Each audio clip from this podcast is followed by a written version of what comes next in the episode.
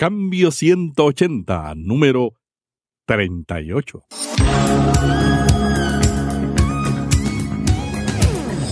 Este es un podcast de la red Intermaná, ayudándole a vivir mejor. Cambio 180. En mi congregación, tú puedes venir un domingo cualquiera y de pronto el pastor, este que te habla, dice, saque su celular, abra su mensaje de texto. Entonces le pongo el título le pongo el título de la prédica. Búscate seis personas o diez personas de tu línea de contacto y ponle, ponle por ejemplo, si quieres ser mejor, pregúntame que yo te explico.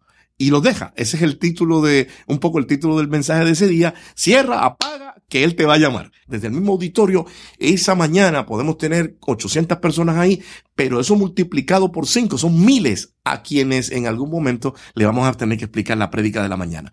Cambio 180. ¿Cómo mantenerse relevante en un mundo diferente? Hola, ¿qué tal? Aquí Melvin Rivera Velázquez. La pastoral de hoy enfrenta retos diferentes a los de épocas pasadas. La sexualidad, la manera en que se comunican las personas, la mala imagen que proyectan pastores y evangelistas en los medios sociales y las preguntas de los jóvenes requieren una nueva pastoral. Hoy en Cambio 180 dialogamos con el doctor Edwin Lemuel Ortiz, puertorriqueño, pastor de la iglesia El Auditorio de la Fe en Pembroke Pines, Florida. Edwin es un orientador profesional en psicología clínica y todas las mañanas conduce el programa radial Para que estés bien. También preside la cadena de emisoras cristianas Grupo Génesis.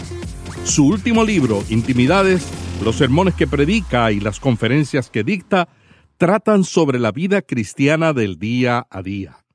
Edwin fue uno de los presentadores ancla del noticiero de Telemundo en Puerto Rico.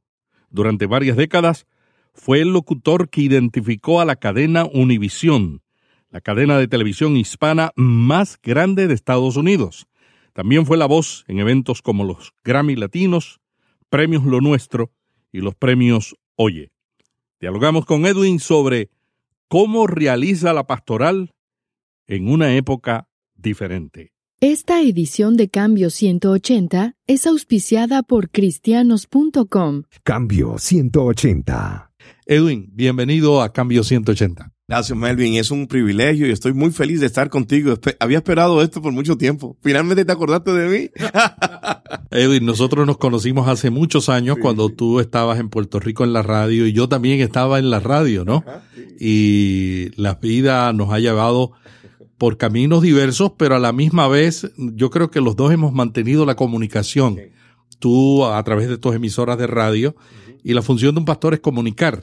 ¿Qué hace Edwin Lemuel Ortiz desde que se levanta hasta por la noche? La mañana es vital para mí. La comienzo como todos levantándonos, pero con un buen pensamiento en Dios, hablando un poco con el Espíritu Santo. ¿Qué tienes?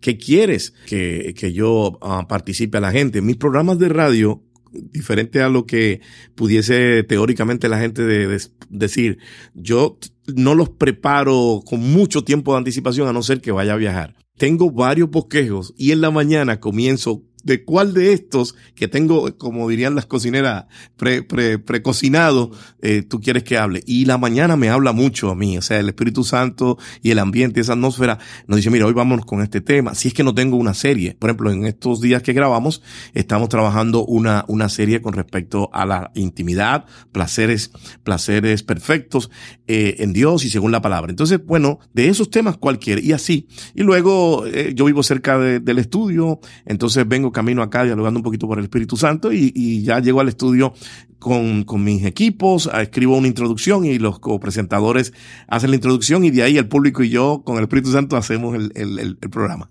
Sabes que yo estoy leyendo un libro sobre la importancia de la mañana y tú estás confirmando lo que ese autor, un autor secular, él dice que lo más importante del día y que lo que define el éxito de un líder es qué es lo que hace en la mañana. Definitivamente. Y, y, son las mejores ideas, las ideas creativas, soluciones de problemas, Melvin. Hay veces que en mi antigua escuela eso me caía con unas ansiedades en la noche tratando de resolver, pero no es el momento.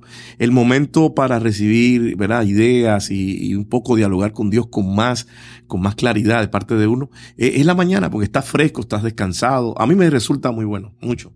Edwin, hablemos de tu más reciente libro, Intimidades. ¿Por qué tantas personas leen con interés este libro? Porque son temas que no se predican usualmente del púlpito. El cura, el pastor, eh, por razones obvias, no, no puede eh, ocupar sus sermones en temas como los que presentamos en este libro. En este libro nosotros hablamos de la sexualidad femenina, la sexualidad masculina, eh, hablamos sobre el tema de la homosexualidad, hablamos sobre las adicciones, infidelidades la masturbación, pornografía, abuso sexual, divorcio, y son temas que uno como pastor puede tocar brevemente, pero no a profundidad. Entonces, este libro realmente, Melvin, nació de la necesidad de poder ir al tema con más detalles, la experiencia propia como mm. consejero, la experiencia propia de uno en el proyecto de vida. Eh, y entonces de ahí es que nace. Entonces la gente cuando eh, escribimos sobre estos temas, autores y otros autores también muy buenos que escriben sobre estos temas de la intimidad y la sexualidad y las relaciones, la gente lo busca porque hay mucha desinformación ahí afuera y la gente anda, anda eh, ávida, hambrienta de información fidedigna. En nuestro caso, combinamos nuestra experiencia como pastor y, nuestra formación teológica con la parte de, psicología y el coaching. Entonces, como que ha sido una, una fórmula muy rica, muy interesante. La gente lo está, lo, lo está aceptando muy bien. Está, está escrito, nosotros allá en el Caribe decimos en arroyo habichuela. Eso quiere decir de, en un lenguaje bastante, sí, casual, que la gente lo puede comprender fácilmente. Edwin, en tu tarea de consejero, me imagino que tú has enfrentado experiencias que se repiten una y otra vez, problemas que lo ves en una persona o en una pareja y luego te das cuenta que es una tendencia. ¿Cuáles son las huellas del pasado que tú has encontrado que son las más frecuentes? Melvin, la generación tuya y la mía es una generación herida, lastimada, abusada y tocada. Y eso hoy, hoy, está saliendo y explotando en las oficinas pastorales, en la, en la pastoral, en, en la consejería, entre los psicólogos y psiquiatras. Tu generación y la mía, yo supongo que la anterior, pero tengo que hablar de la nuestra, estuvo en, eh, lastimada y en silencio. Y eso ahora está teniendo un resultado tremendo, terrible. Y de no ser atendido, la generación que estamos formando va a heredar esos daños. Entonces yo te diría que mm, eh, básicamente es ese, lo más que se repite en la pastoral o en la consejería pastoral es los dolores del alma, las lágrimas viejas, Melvin, lágrimas que nunca se, se atendieron, heridas abiertas, eh, gente que, que, se que debió cuidarnos, nos abusó gente que debió protegernos, nos tocó. Eh, eh, fuimos sexualizados. Tu generación y la mía fue sexualidad, sexualizado demasiado temprano. Eh, y, y, no estábamos listos para eso. Entonces traemos todos esos traumas al matrimonio, lo traemos a las posiciones, lo traemos a la oficina, al liderazgo, al negocio, a la empresa, y hemos un poco, en, en general, ¿no? Contaminado casi todo nuestro ambiente, el, el, el religioso, el, el profesional, eh, incluso el empresarial. Y entonces eso es lo más que se repite. Estamos trabajando con eso, tratando de sanar las heridas viejas, las heridas abiertas que impactan el matrimonio, las relaciones con los hijos, con la esposa, con, con todo. E, eso es lo más que se repite. Capítulos abiertos, puertas que no se han cerrado. ¿Por qué las iglesias no tratan profundamente el tema de la sexualidad? Es una combinación. Mucho, mucho desconocimiento, también mucho miedo, eh, mucha religiosidad. Ahí es también una generación altamente, eh, ¿cómo te diría?, fóbica con el tema de la sexualidad por el desconocimiento. Entonces, yo puedo comprender a, a la pastoral que me crió a mí, pero gracias a Dios hay una nueva camada, una nueva cosecha de pastores y pastoras que eh, nos hemos estado eh, formando y preparando para, para enfrentar estos desafíos. Gracias a Dios, esto está cambiando.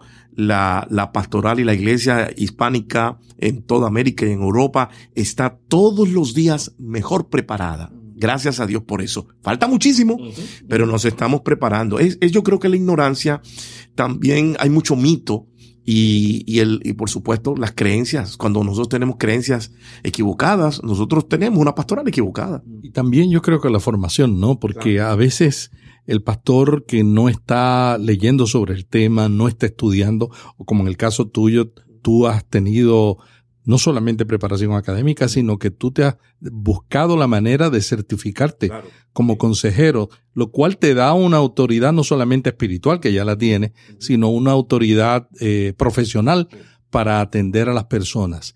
¿Qué tú le recomendarías a un pastor que, que está preocupado por, por todas estas cosas que ve en su congregación y por, por, por la carga que tiene, se, se siente con una carga que no la puede manejar? Educarse, formarse. La, la universidad no daña a nadie. El colegio no daña a nadie. Y, y a esto le añado que afortunadamente hoy día hay buenas instituciones ya cristianas que están tocando estos temas. Por ejemplo, yo me certifiqué, yo estudié psicología en una institución secular entre comillas, que en su origen era cristiana, la Universidad Interamericana de Puerto Rico. Pero luego en Estados Unidos tuve la bendición que hice, hice mis, mi, mi estudios de, de, de, em, divinidades con, ya con, un, con una universidad cristiana. Luego me certifiqué en coaching con una universidad cristiana. Hay muchas, hoy hay más opciones que nunca. Entonces, mi consejo a mi colega pastor y pastora es, vamos a formarnos, vamos a prepararnos, el pueblo lo necesita, el pueblo de, de- de Dios lo necesita y la gente a quien estamos tratando de alcanzar. Entonces, no hay que tenerle miedo a la academia. Eh, Vas a encontrar de todo allá, pero no tiene, sí, no tiene por qué dañarte. Como dice la escritura, tú recibes todo, ¿verdad? Y, y reserva lo bueno, lo que no te sirve lo pones a un lado. Pero yo creo que la, la clave es forna- formarnos, educarnos, prepararnos, porque to- con todo y eso, Melvin, todos los días le llegan a uno pecados nuevos. ¿A qué me refiero? Por ejemplo, mira, eh, eh, me, me consulta una hermana que su, su eh, recién casada, una joven profesional acá, y ella está eh, recién casada con su joven esposo y él lo tienen en, en el Medio Oriente. Imagínate, la consulta de ella, que, que a mi papá pastor nunca le llegó. Esto, pastor, está bien que mi esposo y yo tengamos algún tipo de intimidad a través de, de la red social o de los medios. Imagínate. Eh, eh, Entonces son retos y desafíos nuevos. Ella estaba tratando de liberar cierta, cierta, estaba bien. Entonces son cosas que pues obviamente necesitamos educarnos para dar el consejo correcto y, y, y el consejo correcto y los límites saludables. Entonces, pues son cosas que si uno no se prepara, no sabe cómo eh, enfrentarlas. Que la pastoral de la generación anterior a lo mejor eran otros retos, no eran los mismos. Entonces, por eso la necesidad. Es solo un ejemplo de muchos, ¿no? Yo recuerdo un joven que una vez me dijo, cada vez que yo voy a mi pastor y le hablo de un tema difícil, él me contesta, hay muchos secretos que no han sido revelados. Cuando estemos con el Señor te enterarás. Eh, ya los jóvenes no aceptan eso. Los jóvenes quieren respuestas concretas. Sí. Tú hablaste también en un sermón en tu iglesia sobre el tema de enterrando la religión. ¿Por qué tú crees que la religión puede hacer daño? Eh, esa serie fue una serie, duró como siete semanas y causó revolución en nuestras comunidades porque de, de entrada ese nombre, enterrando mi religión, pues provoca un poco de pasión. Pues yo me ponía de, de ejemplo. Es que Cristo no es religión. Empecemos por ahí. No, hemos, quizás consciente o inconscientemente, hemos mezclado como si la religión y Cristo o el Evangelio fuera lo mismo y no lo es. La religión ha sido un instrumento, eh, pues sí, en- eh, históricamente para proveer, a- para promover a Cristo y el Evangelio, pero no hay que confundirlas. Y cuando uno va a la definición, religión son un montón de, de pensamientos y creencias, mitos, realidades en algunas ocasiones, e historia y cultura de los pueblos. Y según lo que la persona elija seguir, eso puede variar. Entonces, eh, mi tesis era, vamos a enterrar la religión y vamos a, a resucitar a Cristo. ¿Por qué? Bueno, porque en nombre de la religión se han cometido, como sabemos, los más, la- los- a- las atrocidades más grandes en la historia. Entonces, la religión fracasó. Cristo se trató de distanciar. De hecho, a quienes más él sancionó fue al religioso. Entonces es, es montarnos en el modelo de Jesús. Mira, yo he venido aquí para que, para, para buscar todo lo que se perdió. Y, y eso es restaurar las vidas, es el perdón de pecados, es la, es la, eh, es la restauración y dejar lo ritual a un lado A Cristo trataron de montarlo en ese asunto de la religiosidad.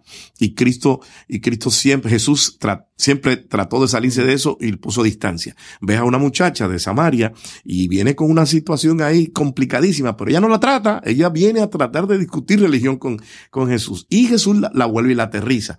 Los fariseos por un lado, los saduceos, los esenios, esta gente le venían con la agenda y Jesús siempre se le salió. Cuando uno vea eso, pues entonces es el modelo de Jesús. Vamos a, vamos a ser prácticos, vamos a predicarle y enseñar un evangelio que mañana o a los dos segundos, al minuto de ser asimilado, asimilado, la persona lo pueda poner en práctica para su vida y para el bien de los otros. Así que, respondiendo a tu pregunta, es tomando a Jesús para servir. La religión, de verdad, Melvin, si me preguntas a mí, la religión sirve solo para tres cosas. Para nada, para nada y para nada. Jesús sí sirve para todo. ¿Cuáles son las manifestaciones de esa religiosidad que tú ves en las iglesias evangélicas? Mira, eh, desde, desde el sincretismo, porque la gente viene al Señor y si no son instruidos, arrastran, arrastran muchas de sus creencias, de sus mitos. Melvin, te, recitan textos que no existen. el que, como dice la Biblia, el que al buen árbol se arrima buena sombra. ¿Dónde anda eso? Esto, ayúdate que yo te ayudaré. Desde lo más jocoso hasta la creencia.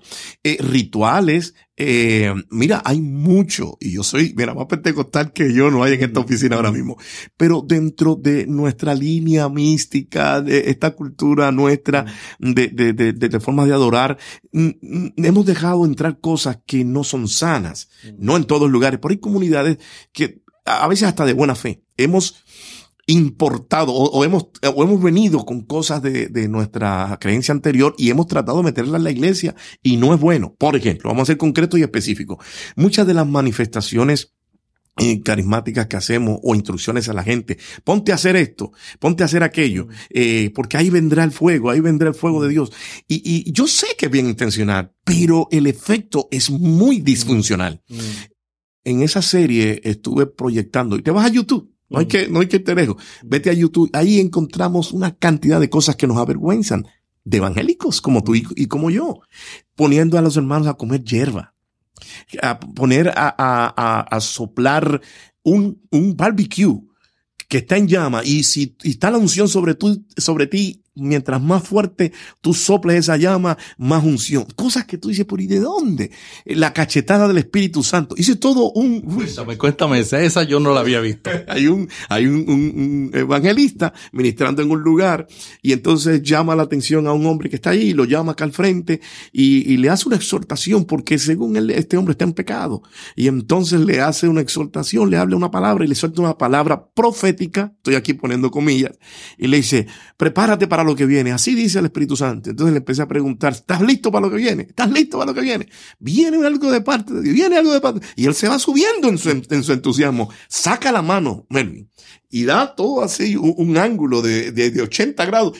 ¡Pah! Y abofetea al hermano y lo abofetea y luego le justifica que era la cachetada del Espíritu Santo para liberarlo. Hermano, por favor, por favor. o sea, así no vamos a traer la gente a Cristo. Y de esas muchas, vete a YouTube para que vea cómo hay. Entonces, eso es, eso es religiosidad malsana que le está haciendo daño al evangelio, nos está cerrando puertas y nos está convirtiendo en el asmerreír de, de, de los que no tienen temor de Dios. Entonces, alguien tiene que levantarse contra esos extremos. Hay otro famoso milagro del agua en vino por allá. Y ahí luego lo toma un comediante y hace el mismo milagro con una sustancia y él, este comediante asegura que el famoso milagro que se ve ahí en YouTube de conversión del agua en vino, nada, es una sustancia que le pusieron a un vaso de agua y se, y cambia de color. Entonces son cosas que no, nos están, nos están haciendo daño a la iglesia de Cristo. El impacto que yo creo más grande que hace todo esto es en la nueva generación. Muchachos jóvenes que realmente son espirituales, pero no creen en los pastores y no creen en la iglesia, no porque alguien les haya alimentado, porque alguna gente dice, bueno, pero estos muchachos se criaron, muchos de ellos se criaron en la iglesia. Es precisamente lo que están viendo en los medios sociales.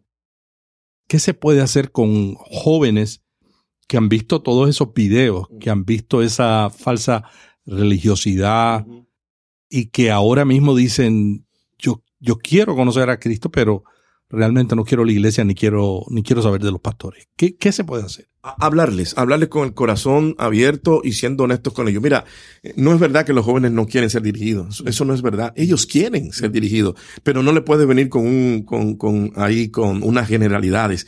Tienes que serle concreto. Yo estoy haciendo mi parte.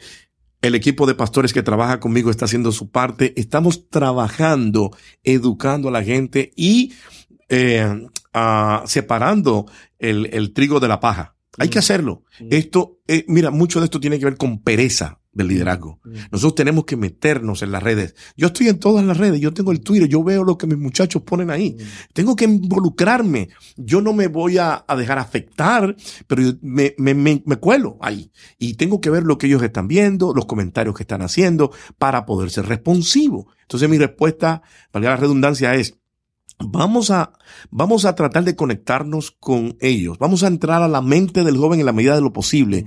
Y, y vamos a tratar de, descifrar sus temores, sus dudas y hablemosle. Ellos quieren. Ellos quieren. Entonces prepararnos y tratar de conectarnos con ellos. Uno de los retos grandes que tienen los pastores en Estados Unidos, donde tú resides, es que la iglesia hispana está creciendo. Sin embargo, la iglesia norteamericana no está creciendo. La iglesia evangélica norteamericana, iglesias como los, los bautistas, como las iglesias Asamblea de Dios, que antes tenían unos récords de crecimiento, ahora no tienen, no tienen los mismos números de crecimiento. ¿Qué está sucediendo en las iglesias hispanas para que tanta gente se está uniendo a las iglesias? Primero, la sed, la sed espiritual. La presión allá afuera, Melvin, es, tú sabes, tú te mueves en esto. Esta generación, como ninguna otra, está siendo acechada, está siendo eh, presionada. Entonces, la misma presión allá afuera los hace correr a, Cristo. Eh, tengo amigos de, otras denominaciones, eh, no necesariamente evangélicas, que los reconocen. Y es porque mucha, otra vez volvemos a la religiosidad, la religión no está siendo responsiva, la religión no está contestando las preguntas de, de, de, la gente, las necesidades. Estoy trabajando ahí con un eslogan que vi eh, y, y, y, voy a ver si lo puedo ahí medio acomodar. Eh, la iglesia de Cristo de hoy tiene que tener las respuestas que Google no puede mm. dar. Mm. Entonces, e, eso, esto es una, esta generación de jóvenes es una generación, es una generación de preguntas. Son periodistas naturales. Y están acostumbrados a recibir respuestas inmediatas. Sí, inmediatas. Tú no le puedes decir, no, pues ven, vente al otro domingo que te... No, no, tú tienes que tener una respuesta cerca. Entonces, ellos están viniendo eh, porque la iglesia, y aquí tengo que validar los esfuerzos de esta nueva pastoral. La iglesia uh, está esforzándose, hay una cosecha, como decía hace un momento, de pastores bien preparados, muy, muy al corriente de la tecnología. Entonces, estar siendo atendido concretamente, utilizando los medios de la tecnología, las redes sociales y la información del día. Por ejemplo, no se lo digas a, a, a, quizá a los ministros que me criaron a mí, pero, pero yo me preparo para un sermón con la Biblia en una mano eh, y, y, el, y, el, y las webs en otro lado, con las, las, los, digamos, los periódicos, los rotativos, digamos, las versiones digitales o incluso el periódico o una revista. Con eso yo preparo un sermón. Mis sermones, en el caso nuestro, trato de que sean del tema que está en la semana para poder ser responsivo, para poder ser una respuesta real al pueblo. Entonces es eso, y la gente lo está notando. Tengo muchos pastores jóvenes que se están eh, graduando de los seminarios, que están a la, vanguardia. Y eso, eso, la gente lo está notando. Hay iglesias que se han quedado se están, quedando, están, están todavía con una liturgia de 200 años atrás, que no está mal, pero no necesariamente está siendo efectiva. Entonces tenemos que ponernos al día sin dejar lo que es la base del Evangelio, pero llegarle a esa generación con respuestas rápidas, inmediatas e interacción. Ejemplo, parte de, las mecánicas que estamos usando la generación de pastores nuevos. En mi congregación, tú puedes venir un domingo cualquiera y de pronto el pastor, este que te habla, dice, saque su celular, abra su mensaje de texto y pónmele un, entonces le pongo el título le pongo el título de la prédica. Búscate seis personas o diez personas de tu línea de contacto y ponle, ponle por ejemplo, si quieres ser mejor, pregúntame que yo te explico. y los deja. Ese es el título de, un poco el título del mensaje de ese día. Cierra, apaga, que él te va a llamar. Entonces un poco desde la misma aula, desde el mismo auditorio, esa mañana podemos tener 800 personas ahí, pero eso multiplicado por 5 son miles a quienes en algún momento le vamos a tener que explicar la prédica de la mañana. Entonces es eso. En otras ocasiones hacemos uh, dinámicas con, con, con, el mismo Internet. Yo he visto eso porque yo sigo a muchos amigos que son miembros de tu iglesia ¿Ah, sí? y yo he visto ellos tomándose un selfie. selfie. Dice, estoy en el culto con el pastor Edwin Lemuel Ortiz y aquí tengo un selfie y entonces ponen el tema de la predicación. Lo, a mí lo que me llama la atención, esto es totalmente innovador, pero me llama la atención porque la gente es partícipe de lo que tú estás hablando. O sea, no es comunicación de una vía, que es lo que normalmente hacemos cuando predicamos en el altar. Estamos comunicando y ellos reciben. Ahí ellos están diciendo, yo estoy participando y yo estoy haciendo partícipe a la gente que está viendo. Yo creo que es totalmente innovador. Yo eh, te felicito por eso. Y creo que ese tipo de cosas son las que realmente necesitamos empezar a hacer para usar esos medios que normalmente los pastores a veces los critican sin darse cuenta de que son una gran oportunidad. Hace un mes atrás fui a Puerto Rico, se unieron todas las estaciones de radio y me llevaron para, para hablar. Habían, según los cálculos, había cerca de 20 mil personas en el Coliseo de Puerto Rico, el Coliseo más grande ahora mismo allí. Y me dicen, tienes siete minutos para predicar. Y yo digo, wow, ¿cómo? Entonces, nada. ¿Tú sabes con qué entré? Con el selfie. Le prenda la luz ahí y hágase un selfie. Imagínate, 20 mil personas con selfie. Busque a alguien, le búscate cinco personas y envíalo. Y le di el mensaje de esa noche, la unidad, la unidad sana nuestra patria. Y ahí lo, imagínate el efecto multiplicador. Uh -huh. Son miles y miles y miles. Todavía estamos recibiendo feedback de esa dinámica. Mira, ahora estoy por inaugurar una que solo me queda un elemento de cómo hacerlo práctico, pero sabes la, la, la nueva. Te hablo de esto porque sé que esto, esto es parte de tu pasión, uh -huh. pero en estos días voy a inaugurar una nueva técnica y es, ¿has visto la camarita, la GoPro? Uh -huh. Bueno, con esa voy a estar predicando en estos días pegada a mi, a mi pecho, aquí, mientras predico, eh, estoy, eh, esa cámara está retratando la reacción del público. Wow. Esto es una cámara para los que nos están siguiendo, es una cámara con una tecnología muy avanzada, es wild screen. Ella es pequeñita, pero tiene una foto de una resolución impresionante. Entonces, bueno, cuando predicamos, la gente nos está viendo, pero ahora quiero ver cómo desde la perspectiva del pastor, el oyente luce y cómo reacciona la palabra. Estoy... ¿Qué vas a hacer si alguien se queda dormido? Ahí también lo ponemos y nos, y nos divertimos con él. Donde único estoy es que la GoPro es, es más para grabar. Claro. Y estoy viendo ver cómo, si lo graba, mi, mi, mi idea es hacerlo en vivo, pero hasta ahora no sé cómo hacerlo. Así que probablemente lo que va a pasar es que grabaremos y se lo insertaremos a, en postproduction a, a, lo que estamos haciendo. Edwin, eh, tú eres un líder muy ocupado. Tú no solamente eres presidente de una cadena de emisoras de radio, eres pastor, eh, escribes libros, tienes un programa de radio. ¿Qué le recomendarías a un pastor que lucha con definir dónde concentrar sus esfuerzos? Es bien sencillo, es tan sencillo que parece, que parece eh, facilista. Es delegar, delegar. Melvin, tú me conoces y conoces mi carrera y, y te soy sincero, en esta etapa de mi vida es cuando más cosas estoy eh, atendiendo. Sin embargo, es cuando menos hago. ¿Por qué? Porque eh, eh, pues nos hemos concentrado en elegir las personas y darle oportunidad a las personas y delegar. Delegar. Ahora mismo el tiempo que llevamos aquí, muy poca interrupción, porque esto está corriendo. Entonces, entrenar a la gente eh, y, y, y, delegarle. Y cuando delegas y confías en quienes delegas, eh, tú vas a tener tiempo para vacaciones, mm. para escribir, para viajar, para predicar. Ahora mientras tú y yo hablamos tengo las notas de la enseñanza de esta noche. Es delegar. Yo creo que ese es uno de los éxitos mayores de las empresas hoy y es uno de los éxitos de Jesús.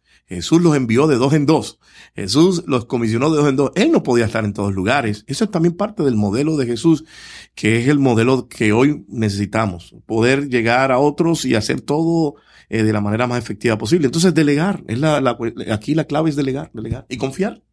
Muchas gracias, Edwin, por participar en Cambio 180. Es una alegría encontrarlos de nuevo y seguimos pendientes. Y recomiendo que miren en las notas de este podcast. Vamos a publicar los enlaces a todos los sitios eh, de la iglesia, el auditorio de la fe, el programa de radio y las emisoras para que ustedes puedan seguir al pastor Edwin Lemuel Ortiz. ¿Algo más que quieras añadir para cerrar esta entrevista? Gracias, felicitarte y eh, decirte que te queremos y te admiramos mucho.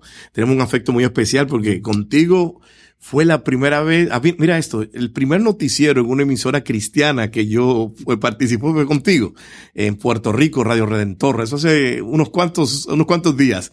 Y siempre he admirado tu trabajo, tu voz, una de las voces más bonitas, sinceramente, que, que he conocido, y sobre todo tu pasión por siempre estar al día de lo que está ocurriendo. Eres un modelo para nosotros. Muchas gracias, Eddie. Cambio 180. ¿Cómo mantenerse relevante en un mundo diferente?